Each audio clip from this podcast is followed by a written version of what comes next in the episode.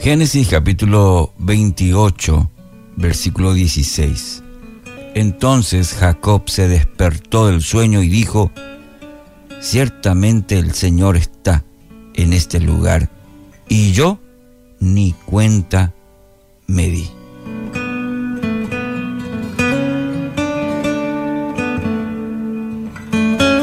Título para esta reflexión, Él está.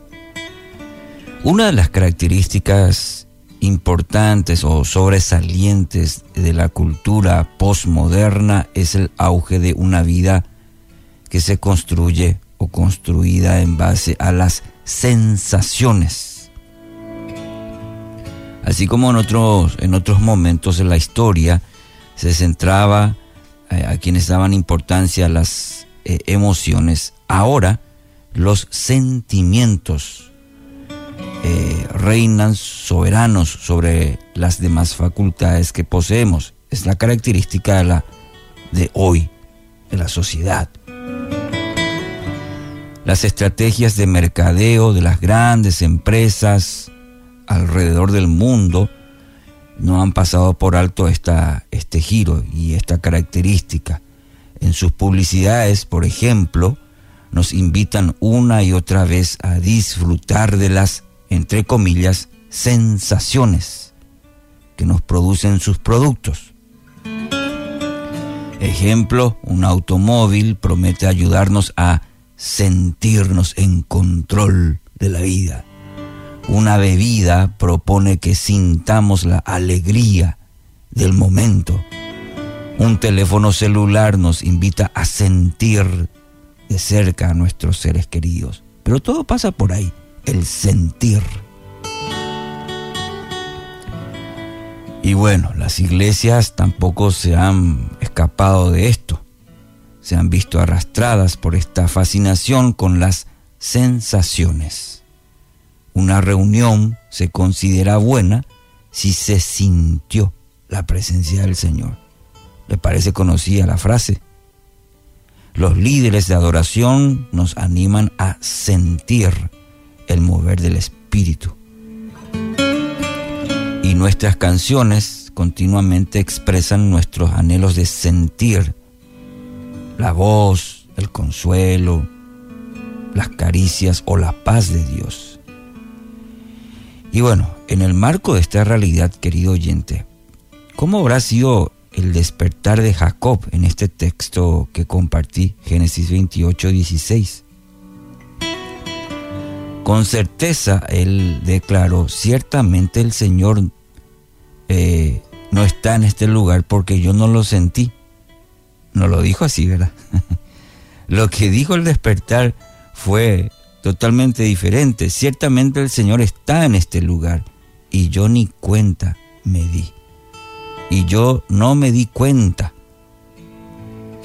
Y esta honesta confesión de, de Jacob nos ayuda también bastante a entender cuán limitadas son nuestras sensaciones a la hora de percibir lo que realmente está, está ocurriendo en la esfera de lo espiritual. Y aquí es donde tenemos que tener mucho cuidado. Porque a veces decir, no le siento a Dios, o en la iglesia no, no, no está porque no le siento a Dios. Cuidado. ¿Mm?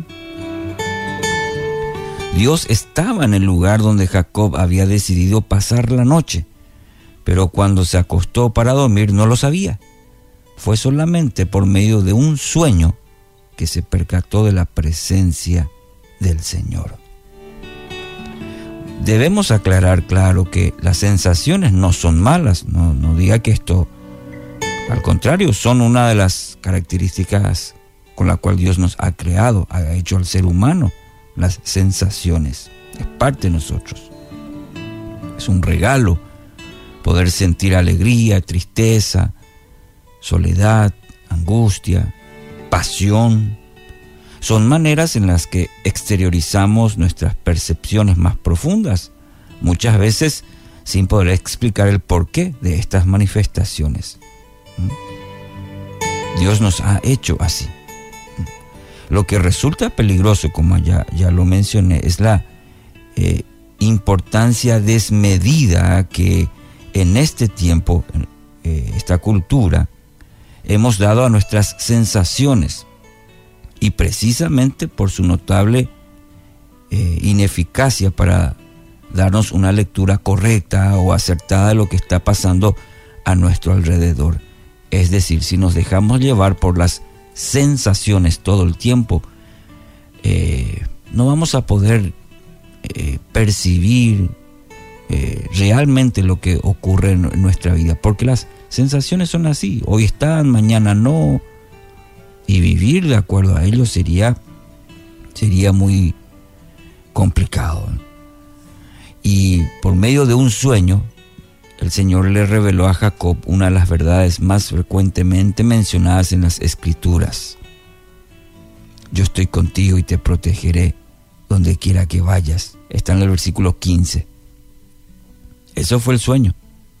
Eh, la palabra en la vida de Jacob. Y esa promesa no descansa sobre nuestra capacidad de percibir la presencia de Dios. No podemos limitarlo a sentí o no sentí.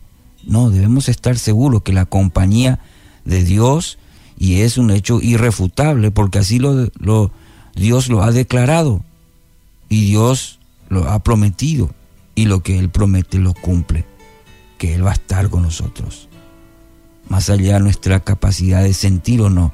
Su palabra dice que Él va a estar contigo, que Él va a estar conmigo todos los días.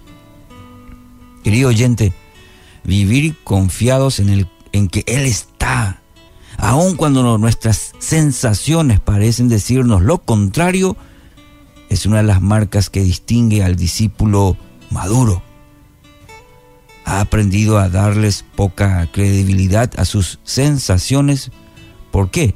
Porque Él descansa sobre algo más seguro, que es el compromiso de un Dios que nunca eh, falla a su palabra.